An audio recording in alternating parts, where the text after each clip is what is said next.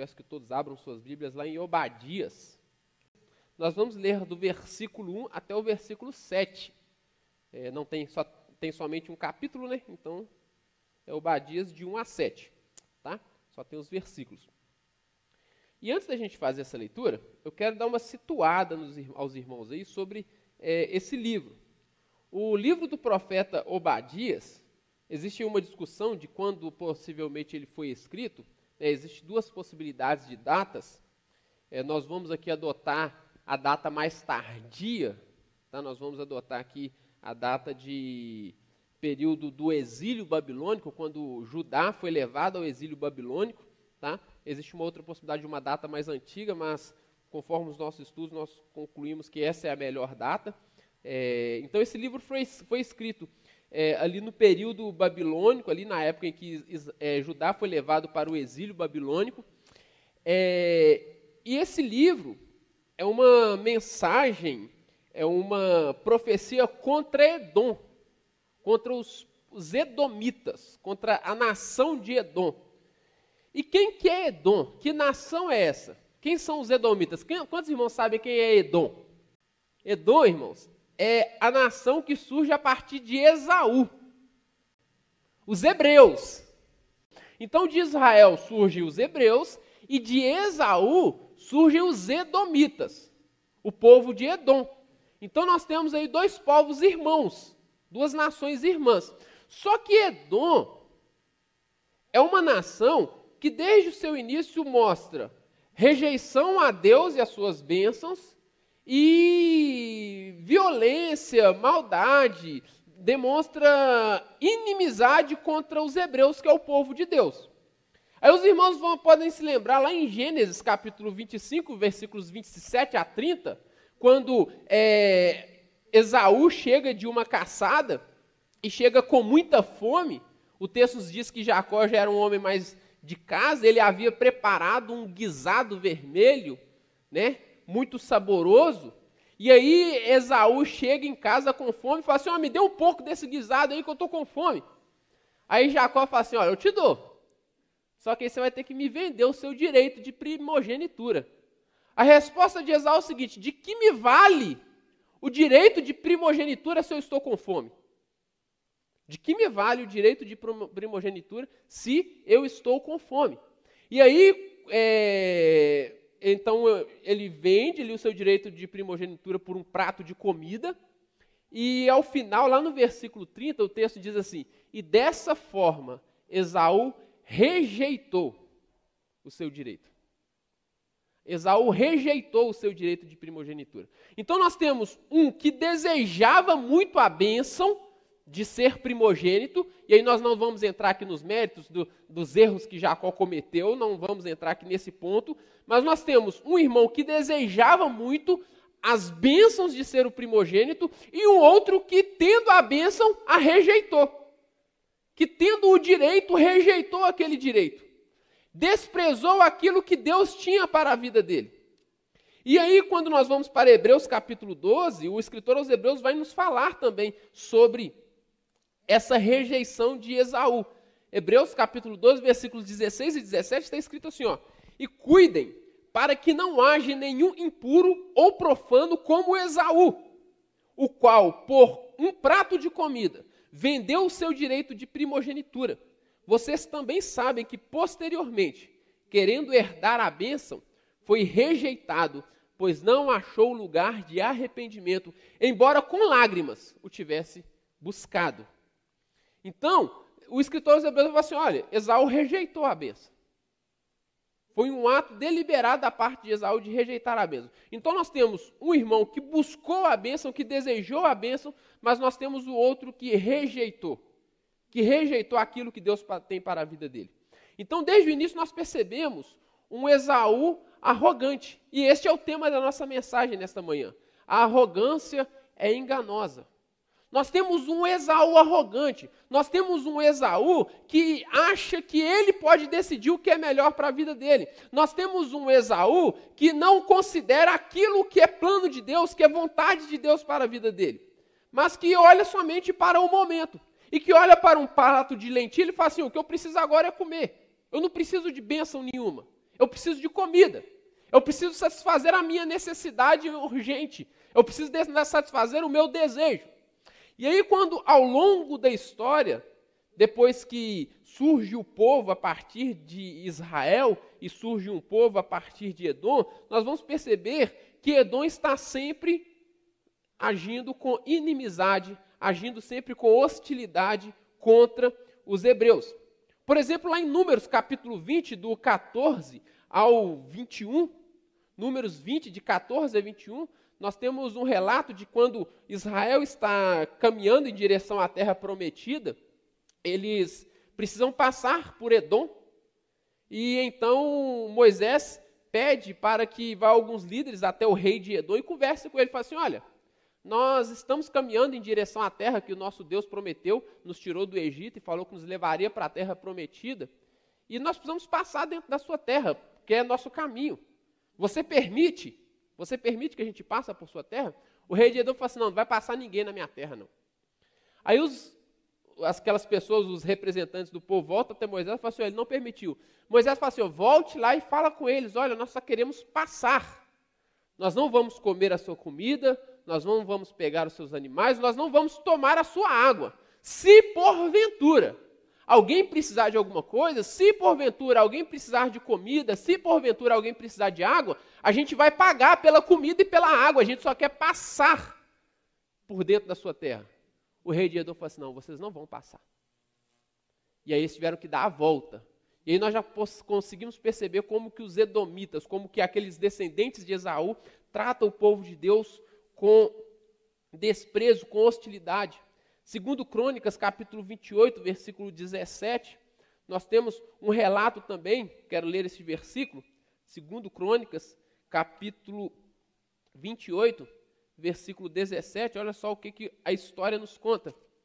Porque, de novo, vou ler o 16. Naquele tempo, o rei Acas mandou pedir aos reis da Assíria que o ajudassem, porque, de novo, os edomitas tinham vindo e derrotado Judá e levado alguns prisioneiros. Então nós vimos aí o rei de, de Judá pedindo auxílio ao rei da Assíria, porque mais uma vez, ó, fala de novo, mais uma vez, o povo de Edom derrotou Judá e levou alguns prisioneiros. Joel capítulo 3, versículo 19, a promessa de Deus para o povo, em relação, para o povo de Deus, né, para, para os, os hebreus, para os judeus, em relação a, a Edom, olha o que está escrito, Joel, capítulo 3, versículo 19. Olha o que está escrito também.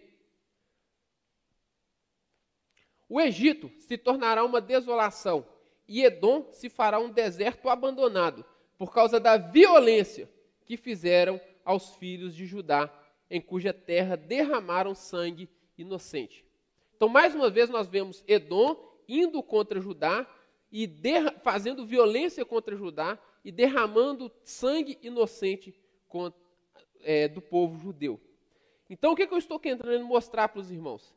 Que desde o início da história, nós temos um povo que, por motivos arrogantes, e nós veremos isso no texto, que por, por causa da sua arrogância rejeitou a Deus e rejeitou o seu povo.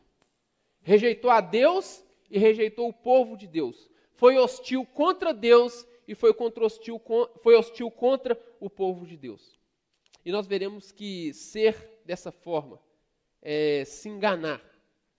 Obadias de 1 a 7 está escrito assim: Visão de Obadias. Assim diz o Senhor Deus a respeito de Edom Ouvimos uma notícia vinda do Senhor e um mensageiro foi enviado às nações para dizer: Preparem-se, preparem-se para a guerra contra Edom. Eis que fiz de você uma nação pequena entre as outras, muito desprezada. O orgulho do seu coração o enganou. Você vive nas fendas da rocha num lugar elevado e, se diz, e diz em seu íntimo: Quem poderá me jogar lá para baixo? Ainda que você suba como águia, e faça o seu ninho entre as estrelas. De lá eu o, o derrubarei, diz o Senhor. Se os ladrões atacassem ou assaltantes viessem de noite, como você está destruído, não levariam só o que lhes bastasse? Se fossem até você os que colhem uvas, não deixariam pelo menos alguns cachos? Como foram saqueados os bens de Esaú, como foram vasculhados os seus tesouros escondidos.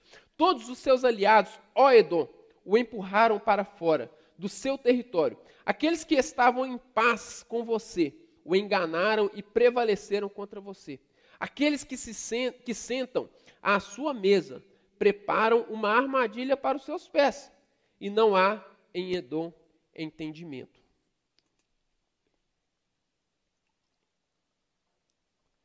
Senhor, estamos diante da tua palavra, eu te peço que o Senhor abra as nossas mentes para que possamos compreendê-la. É, e assim nós possamos ser transformados por ela. É a oração que nós fazemos, em nome de Jesus. Amém.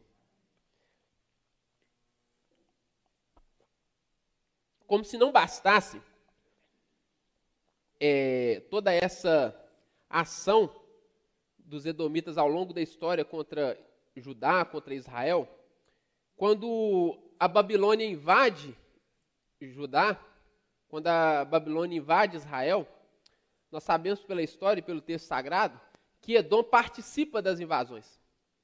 Edom, além de ajudar a invadir e atacar Israel, Edom fica feliz. Nós veremos no texto, é, no domingo que vem, para ser mais exato, que Edom se alegra em ver a destruição do povo de Deus.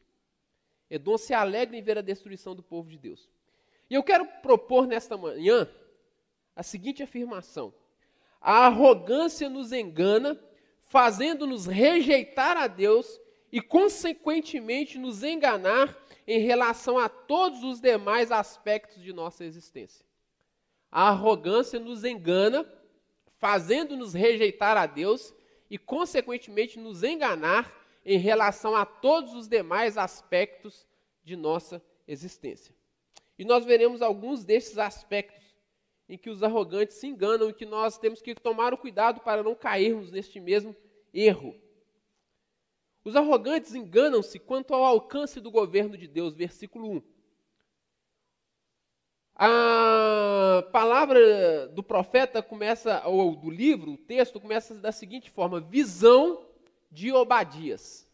Visão de Obadias. A palavra, ou nome Obadias, significa literalmente servo do Senhor. Então o texto está falando assim: olha, visão do servo do Senhor. Visão daquele que é servo de alguém que é maior do que ele mesmo. Agora veja o que este servo, que aquele que serve a alguém, irá dizer a vocês. E ele começa dizendo: Assim diz o Senhor Deus. E aqui mais uma vez nós temos uma ênfase à soberania, ao governo de Deus. Porque o escritor aqui, o autor do texto, coloca dessa, exatamente dessa forma: Senhor, Adonai, Deus, Yahvé. Ele faz questão de dizer: olha, Yahvé é o Senhor palavra de Javé, aquele que é o Senhor. E ele fala a respeito de que? Ele fala a respeito de Edom, aquele que desprezou o Senhor, aquele que rejeitou o Senhor, aquele que virou as costas para o Senhor. Mas aí ele já mostra uma verdade para este que rejeitou o Senhor. E que verdade é essa? Olha, Edom, eu governo sobre todos. Eu tenho poder sobre todos. Sabe por quê? A palavra é o seguinte: ouvimos uma notícia vinda do Senhor, mais uma vez é enfatizado o senhorio de Deus, e um mensageiro foi enviado às nações para dizer: preparem-se, preparem-se para a guerra contra Edom. Observem que a mensagem não é para Israel, a mensagem não é somente para Edom, mas é para todas as nações. Preparem-se para a guerra contra o Edom, contra Edom. O Senhor Deus, naquele momento, está convocando todas as nações para guerrear contra Edom. Então o Senhor Deus já começa a mostrar para Edom que ele tem governo não somente sobre Israel, ele tem governo não somente sobre Edom, mas ele tem governo sobre todas as nações. E todas as nações agem conforme a vontade soberana deste Deus. Quando nós rejeitamos a Deus, quando nós, na nossa arrogância, rejeitamos a, o senhorio de Deus sobre as nossas vidas, nós nos enganamos quanto ao alcance do governo de Deus. Nós achamos que Deus não tem poder sobre as nossas vidas. Nós achamos que nós somos senhores das nossas vidas. E assim Edom, Edom pensava. O que Edom não imaginava é que o Senhor é Deus sobre todas as nações. E que todas as nações agem e com, caminham conforme aquilo que o próprio Deus determinou a respeito delas. E Edom se enganou em relação a isso. E nós corremos o risco de nos enganarmos em relação a isso, quando nós, na nossa arrogância, rejeitamos o governo de Deus. Se Deus é Senhor sobre todas as nações, você acha que Ele não é Senhor sobre a sua vida? Se Deus é Senhor sobre todas as nações, você acha que você vai escapar do senhorio divino? Nós, na nossa arrogância, corremos o risco de nos enganar quanto ao alcance do governo de Deus.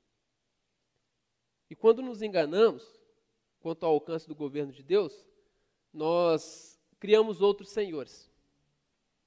Isso é importante nós lembrarmos, irmãos, disso o tempo todo, sobre qual é o alcance do governo de Deus, porque isso também, ao mesmo tempo que é um alerta para nós, ao mesmo tempo que é um alerta, olha, você precisa se submeter ao governo de Deus porque Ele é Senhor sobre todos, inclusive sobre você.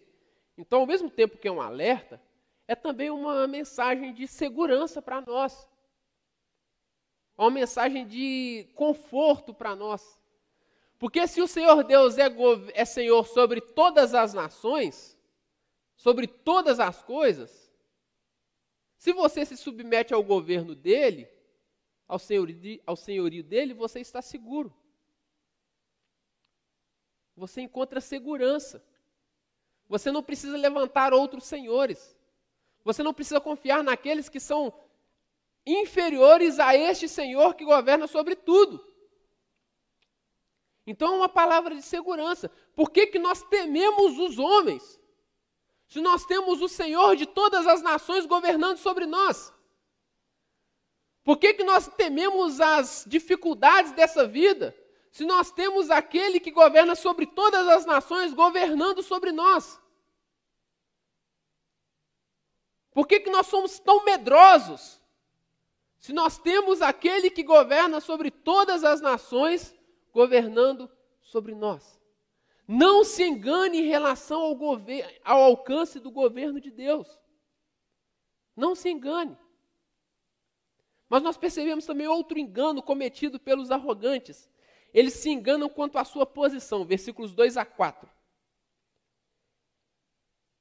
O Senhor falou assim, Edom, deixa eu te lembrar quem você é. Deixa eu te lembrar quem você é. Primeira coisa, você é criação minha. Primeira coisa que vocês precisam lembrar, Edom. Vocês são criação minha. Eu fiz de vocês uma nação. Primeira coisa, vocês é criação minha. Segunda coisa que você precisa lembrar, Edom. Eu fiz você pequena. Se não é isso tudo que vocês estão achando que vocês são, não. Só que você, no seu coração, se enganou. O orgulho do seu coração o enganou. Versículo 3. A sua arrogância o enganou. Porque você vive nas fendas das rochas, num lugar elevado, e diz em seu, em seu íntimo: Quem poderá me jogar de lá quem poderá me jogar lá para baixo? Edom morava em montanhas altas e rochosas. Acredita-se que aquela cidade Petra, quantos irmãos já, já viram é, pela internet a cidade de Petra? Já viram? Depois pesquisem lá na internet, cidade de Petra, uma cidade antiga. Acredita-se que é, Edom ficava ali, onde é hoje a cidade, a antiga cidade de Petra. Então, é uma cidade em rochas, é edificada sobre rochas que encontra muita segurança. Porque, olha, não cai, porque está edificada na rocha. Primeira coisa, não cai, né? Olhando do ponto de vista humano, né? Não tem tempestade que derruba essa cidade, porque ela está edificada na rocha. Segundo, ela é segura porque ela está no alto. Quando vier um ataque inimigo, quem está por cima tem vantagem, certo ou errado? Quem está por cima tem vantagem. Então pode vir qualquer inimigo atacar que a gente está sempre seguro. Não existe exército que consiga nos, nos atacar. Depois, Era uma cidade, por estar edificada em, sobre montanhas rochosas, era uma cidade extremamente regada por muita água. Tinha água potável à vontade lá para eles poderem é, se satisfazerem. Então vamos pensar aqui. Lembra o que eu falei em algumas pregações atrás? Quando uma nação fazia um cerco, quando o exército fazia um cerco contra outra, contra uma cidade ou contra uma nação, aquele povo ficava dentro da cidade, não conseguia sair da cidade, porque tinha um exército os cercando, e por causa disso começava a faltar suprimentos, começava a faltar alimento, começava a faltar água, começava a faltar as coisas básicas para a vida naquela cidade. Inclusive, lá no livro dos reis, não sei se os irmãos vão se lembrar de uma história, que Israel estava cercado por um exército inimigo, e a coisa começou a ficar tão séria, tão grave, que chegou ao ponto de uma mãe, de duas mães se juntarem e combinar. Hoje a gente come o seu filho, amanhã a gente come o, seu, o, o, o da outra. E aí um dia elas comeram o filho de uma delas, a outra que, que teve o filho preservado fugiu, com a barriga cheia, e aí ela ficou desesperada, chamou o rei, ó rei, olha, nós combinamos que a gente iria comer o filho de uma num dia, da outra no outro. Só que a, a mãe do outro comeu o meu filho e foi embora. Está escrito na Bíblia, irmãos. Quantos já leram essa história? Então leiam mais a Bíblia que vocês vão ler lá. Então, por que eu estou dizendo isso? Além dos que já leram, né? Por que eu estou dizendo isso? Porque quando a nação, o exército cercava a, a nação, a cidade, eles ficavam desesperados a ponto de que assim, olha, quando chega nesse nível, o que, é que nós vamos ter que fazer? Vamos ter que abrir os portões da cidade. Vamos ter que nos render. Vamos ter que nos integrar, entregar. Só que Edom estava no lugar que não faltava água. Se não falta água, dificilmente vai faltar alimento. Onde, não, onde tem água, tem alimento. Então Edom era uma cidade para assim, olha, nada nos derruba daqui, porque nós estamos edificados na rocha. Exército nenhum consegue entrar, porque nós estamos por cima. E se nos cercarem, vão passar dez anos nos cercando, não vai fazer diferença para nós, porque que a gente tem água e alimento. Estamos seguros. Temos segurança, temos moradia, temos alimento. O que mais eu preciso? Se eu tenho segurança, moradia alimento, o que mais eu preciso, irmão? Preciso. É, a gente tem essa consciência. Mas Edom fala assim: não preciso de mais nada. Quem vai me derrubar daqui? Quem vai me tirar daqui? Eles só esqueceram de um negócio, de uma questão. Eu que fiz vocês. E fiz vocês pequenos. Quando nós somos arrogantes, nós nos enganamos quanto à nossa posição. Quando a gente fala, eu tenho tudo e não preciso de nada, quando eu falo, eu posso resolver todos os meus problemas, a minha segurança está nas minhas mãos, o meu sustento está nas minhas mãos, o meu conforto está nas minhas mãos, a satisfação de todos os meus prazeres estão nas minhas mãos. Quando eu entendo isso, eu esqueço quem eu sou. Pequeno, criado por Deus, que depende dele. Mas a palavra de Deus para Edom é o seguinte: olha, Edom, ainda que você suba como águia e faça o seu ninho entre as estrelas, de lá eu derrubarei, diz o Senhor. Edom achava que estava no mais alto. E o Senhor falou assim: olha, vocês acham que estão no mais alto, mas deixa eu falar uma coisa. Mesmo que vocês consigam subir até as estrelas, eu estou ainda acima das estrelas. Se vocês acham que os exércitos inimigos não podem invadir a cidade de vocês porque vocês estão acima deles, se vocês acham que vocês são mais poderosos porque vocês estão por cima e os exércitos inimigos estão por baixo, deixa eu te lembrar: quem está por cima em última análise sou eu. E de lá eu derrubo. Porque ninguém pode subir mais alto do que eu. Ninguém pode subir mais alto do que eu. Então eles se enganaram em relação à sua posição. Por mais alto que você chegue, você ainda está debaixo de Deus. Ele ainda está acima de você. E se você permanecer na sua arrogância, de lá mesmo ele te derruba. Ele fez assim com o rei de Tiro. Ele fez assim com o rei da Babilônia. Então é.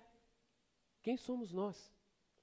Na nossa arrogância, nos enganamos quanto à nossa posição. E a nossa posição é: por mais alto que a gente se eleve, Deus ainda está acima de nós. E se nós na nossa arrogância, achar que ninguém pode nos derrubar do lugar alto onde nós chegamos. Deus nos lembra que, por mais alto que a gente suba, Ele ainda está acima de nós e de lá Ele pode nos derrubar. E Deus, Ele é expert em derrubar arrogância. Mas, ao mesmo tempo que isso é uma palavra de alerta, é uma palavra de segurança. Porque Edom é o povo que ia contra Deus e contra o seu povo. Então, irmãos, porque nós vivemos um tempo em que a gente fica olhando e tudo para nós estão perseguindo o povo de Deus. Estão perseguindo os crentes. Querem acabar com a fé cristã. Querem acabar com os crentes. Eles odeiam os crentes. Eles não querem saber dos crentes. Espera aqui. Mas onde na Bíblia diz que o mundo iria amar os crentes? Onde na Bíblia diz que o exército, que os inimigos do povo de Deus seria amigo do povo de Deus? Onde na Bíblia diz que o, nós, é, que nós iríamos ter paz com o mundo? Onde na Bíblia diz isso? O que eu sei que na Bíblia diz é que quando nós pregássemos o Evangelho, aquele, o cavaleiro branco, o cavaleiro do cavalo branco e sai da sua boca sai uma espada, pregação do Evangelho, o que nós íamos receber em troca era cavalo vermelho, preto amarelo. Guerra, morte e doença. E fome. Mesmo tendo dinheiro para comprar, ia faltar comida para os crentes. É isso que fala em Apocalipse. Então, quando o povo de Deus sai para pregar o evangelho, o que nós recebemos em troca do mundo é hostilidade. Quando o povo de Deus vive a sua fé, o que nós recebemos em troca, do, pelo, em troca por parte do mundo é hostilidade, é ódio. Então, quando foi que na Bíblia diz que a gente ia ficar tranquilo em relação ao mundo? Momento nenhum. Se é exatamente o contrário, aqueles que se levantam contra o povo de Deus arrogantemente se levantam contra o povo de Deus, a palavra de Deus é que o próprio Deus vai derrubá-los. Então nós podemos ficar tranquilos, tranquilos. Podemos viver a nossa fé. Então, ao mesmo tempo que é uma palavra de alerta, é uma palavra de conforto para o povo de Deus. Ninguém pode contra o povo de Deus. Vamos lembrar, aqui é, uma, é um juízo de Deus contra Edom, porque Edom estava é, sendo hostil porque Edom estava se alegrando com a desgraça do povo de Deus. Então nós precisamos lembrar disso. Então é uma palavra de conforto para nós também. Nós estamos seguros, irmãos. Se nós vivemos a fé cristã de fato como devemos viver, nós estamos seguros. Agora, quando nós queremos, quando a igreja se cria, uh, vive de uma forma em que ela se torna amiga do mundo, em que ela não mais incomoda o mundo, que aquilo que nós vivemos agora, é, nós criamos uma sociedade em que todos agora estão amigos nossos, aí que nós deveríamos nos preocupar. Aí é que nós deveríamos nos preocupar. Nós estávamos conversando aqui algumas quintas-feiras atrás, quando Jesus fala que nós somos sal do mundo, sal da terra. O sal lá não é o sal que dá sabor na sua picanha. Não é essa a ideia. É o sal que salgava o peixe para que ele não apodrecesse, para que assim ele pudesse ser distribuído em toda a região da Palestina. E quando você coloca sal em uma carne para ela não apodrecer, você coloca muito ou pouco sal? Muito sal, muito a ponto de quando na hora que você vai comer, você consegue comer aquela carne do jeito que ela está, ou você precisa lavar ela e tirar o sal? Você precisa lavar e tirar o sal. Porque aquele sal, do jeito que está lá, ele é intragável. Se você pegar muito sal e jogar dentro da boca, você vai ter vontade de cuspir e vomitar. É disso que Jesus está falando. O mundo, quando vê a igreja de Jesus, tem náusea em relação à igreja de Jesus. Eles odeiam a igreja de Jesus e vão odiar a igreja de Jesus. Porque ninguém consegue pegar sal e jogar dentro da boca. Então nós não viemos dar sabor para o mundo. Nós viemos interromper o processo de apodrecimento do mundo. Só que isso o mundo não quer. e por isso vão nos rejeitar. Na sua arrogância, achando que não precisam de Deus. Quantos aqui eu já estou cansado de, de, de ver na internet, ah, o mundo perfeito seria um mundo sem os cristãos. Quem já leu isso? Alguma coisa desse tipo na internet? Já li várias vezes. É o que o mundo deseja. É o que o mundo deseja porque eles acham que não precisam de Deus e nem do povo de Deus. Porque eles odeiam a Deus e o povo de Deus. Na sua arrogância. Mas nós já sabemos qual que é o fim do mundo. E de todos aqueles que se colocam contra a igreja de Jesus. Os arrogantes enganam-se quanto à sua capacidade de se proteger. Versículos 5 e 6. Se os ladrões atacassem, ou os assaltantes viessem à noite, aí abre um parênteses, como está destruídos? Como você está destruído? Não levariam eles só o que lhes bastasse? Se fossem até vocês os que colhem uvas, não deixariam pelo menos alguns cachos? Como foram saqueados os bens de Esaú, como foram vasculhados os seus tesouros escondidos. O Senhor vira pra, para o povo de Edom e fala assim: Olha, vou mostrar para vocês com quem vocês estão lidando. Vou ensinar, vou, vou, vou explicar para vocês com quem vocês estão lidando. Vocês acham que não precisam de mim. Vocês me rejeitaram, vocês são hostis contra o meu povo, se alegram contra a, o sofrimento do meu povo, não é isso? Então vou mostrar para vocês o, quem eu sou e quem vocês são. Vocês confiam demais na sua segurança, acham que estão super seguros, afinal vocês estão no mais alto, exército não consegue invadir, vocês estão protegidos, não é isso? Mas deixa eu contar para vocês uma história. Se os ladrões atacassem, eles não iam levar somente o que bastasse, ou seja, alguma coisa ia ficar para trás. Dificilmente o ladrão consegue entrar na casa de alguém e levar tudo. Alguma coisa ele deixa, porque ele tem pressa. Não dá tempo de levar tudo. Ou então, se viesse aqueles que colhem uvas, não deixariam algumas pelos caminhos, alguns cachos pelo caminho? Né? Porque por mais atenção que eles tenham, ainda fica alguma coisa para trás. Inclusive, na lei de Deus, ele fala para o povo: olha, quando vocês colherem os cachos de vocês, as uvas, aquilo que fica para trás, o que vocês fazem? Vocês deixem para os pobres e para os viajantes, para os estrangeiros, para que eles tenham o que comer.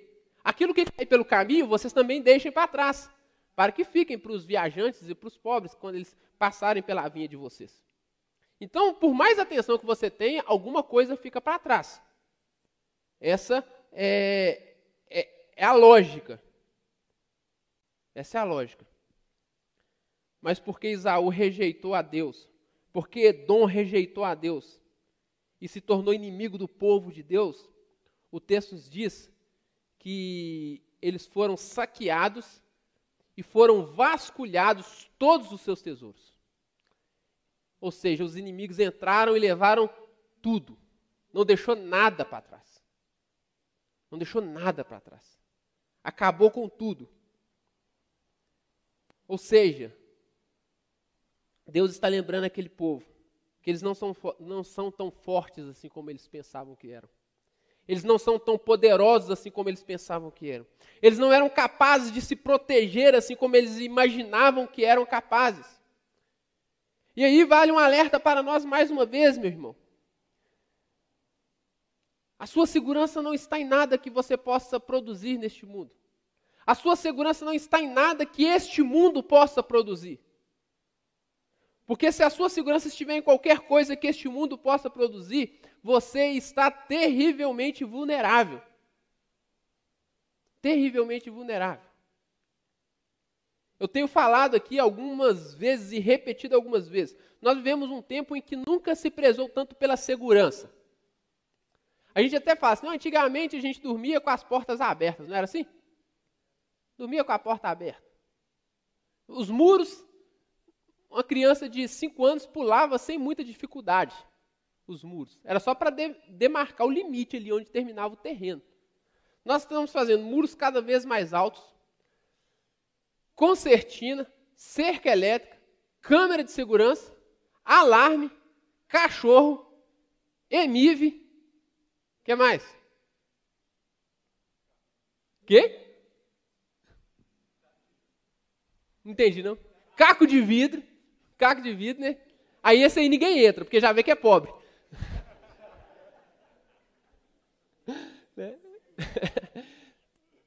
As ruas, é difícil você ver uma rua que não seja iluminada com lâmpada de LED. Super bem iluminada as ruas. Carros nossos com alarme, trava elétrica, vidro elétrico, seguro. E no meio disso tudo, nós vivemos com medo, com crise de pânico, ansiosos com medo de chegar na nossa casa e não encontrar as coisas que a gente conquistou com tanto cuidado, com tanto esforço. Tememos chegar na rua e não encontrar o nosso carro estacionado mais. Por mais segurança que a gente tem, a gente ainda vive com medo. Porque tudo que a gente pode produzir para nos dar sensação de segurança não é suficiente. Não é suficiente. Porque a nossa segurança está em Deus. E nós não conseguimos lembrar disso. A gente, graças a, graças a Deus por isso, nós temos acesso a tantos benefícios que a medicina desenvolveu para nós. Melhoramos a qualidade de vida. Conseguimos envelhecer melhor, graças a Deus por isso. Mas ainda assim vamos morrer. Ainda assim vamos morrer. Não sei quantos irmãos sabem, não sei se os irmãos sabem disso é, pessoas ricas, milionárias, que pagaram, que pagaram para congelar os seus corpos. Olha só, quando elas morrerem, os corpos delas vão ser congelados e guardados, esperando que a, que a medicina descubra a forma de ressuscitar alguém. Já tem isso. Pessoas pagaram para que seus corpos sejam congelados, aguardando o dia em que a medicina irá descobrir a ressurreição. A Bíblia já falou para nós. A gente está eles estão tentando descobrir algo que Jesus já garantiu. Há dois, de graça ainda, há dois mil anos atrás. Já está garantido para nós. Mas eles, na sua arrogância, não se curvam e não se humilham diante da potente mão de Deus, não se humilham e se curvam diante da palavra de Deus, gastam mundos e rios de dinheiro buscando uma coisa que eles não podem produzir. Os arrogantes, na sua arrogância, enganam-se quanto à sua capacidade de se proteger.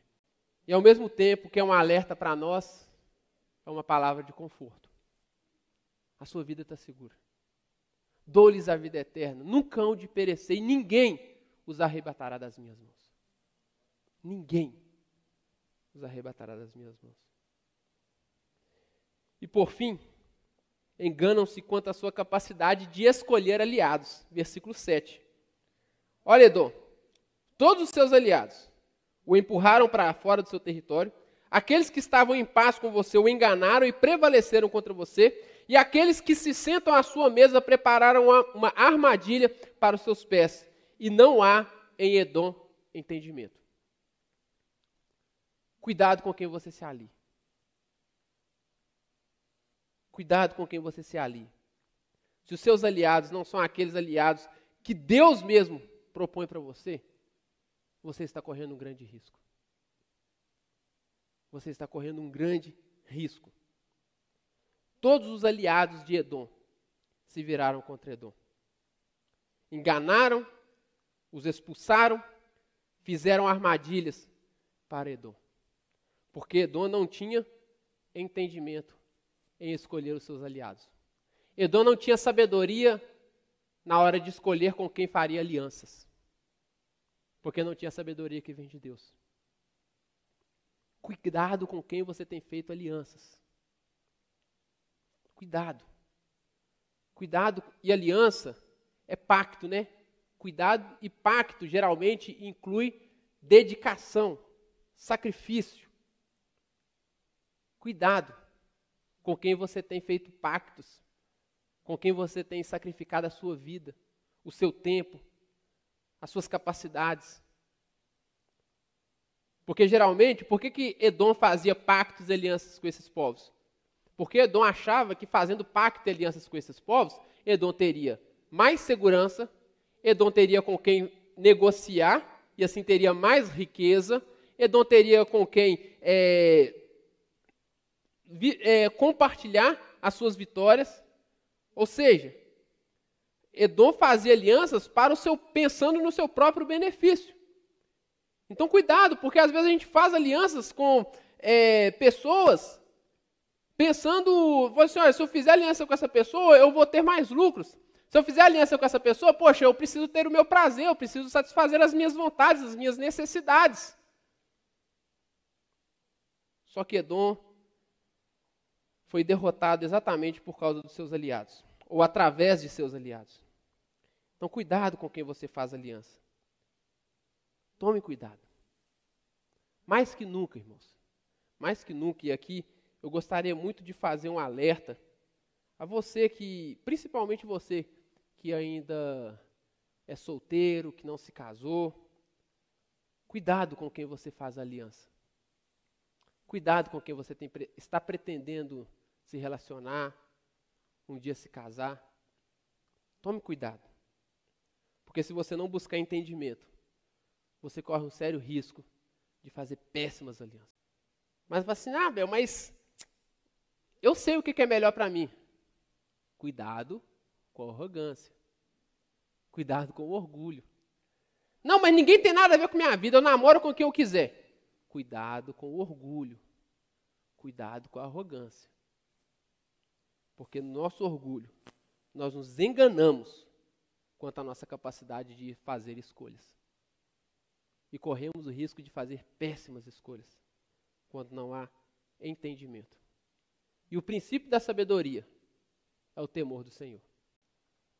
A arrogância é enganosa. A arrogância é, é enganosa. Nos leva a rejeitar a Deus e nos leva a enganar a todos os, a nos enganar em relação a todos os outros aspectos da das nossas, da nossa existência. Mas quando a gente humildemente se submete a Deus e à sua vontade, nós encontramos onde está o princípio da sabedoria. E o princípio da sabedoria é o temor do Senhor. Que nós possamos temer a Deus e somente a Deus, para a glória dele. Amém?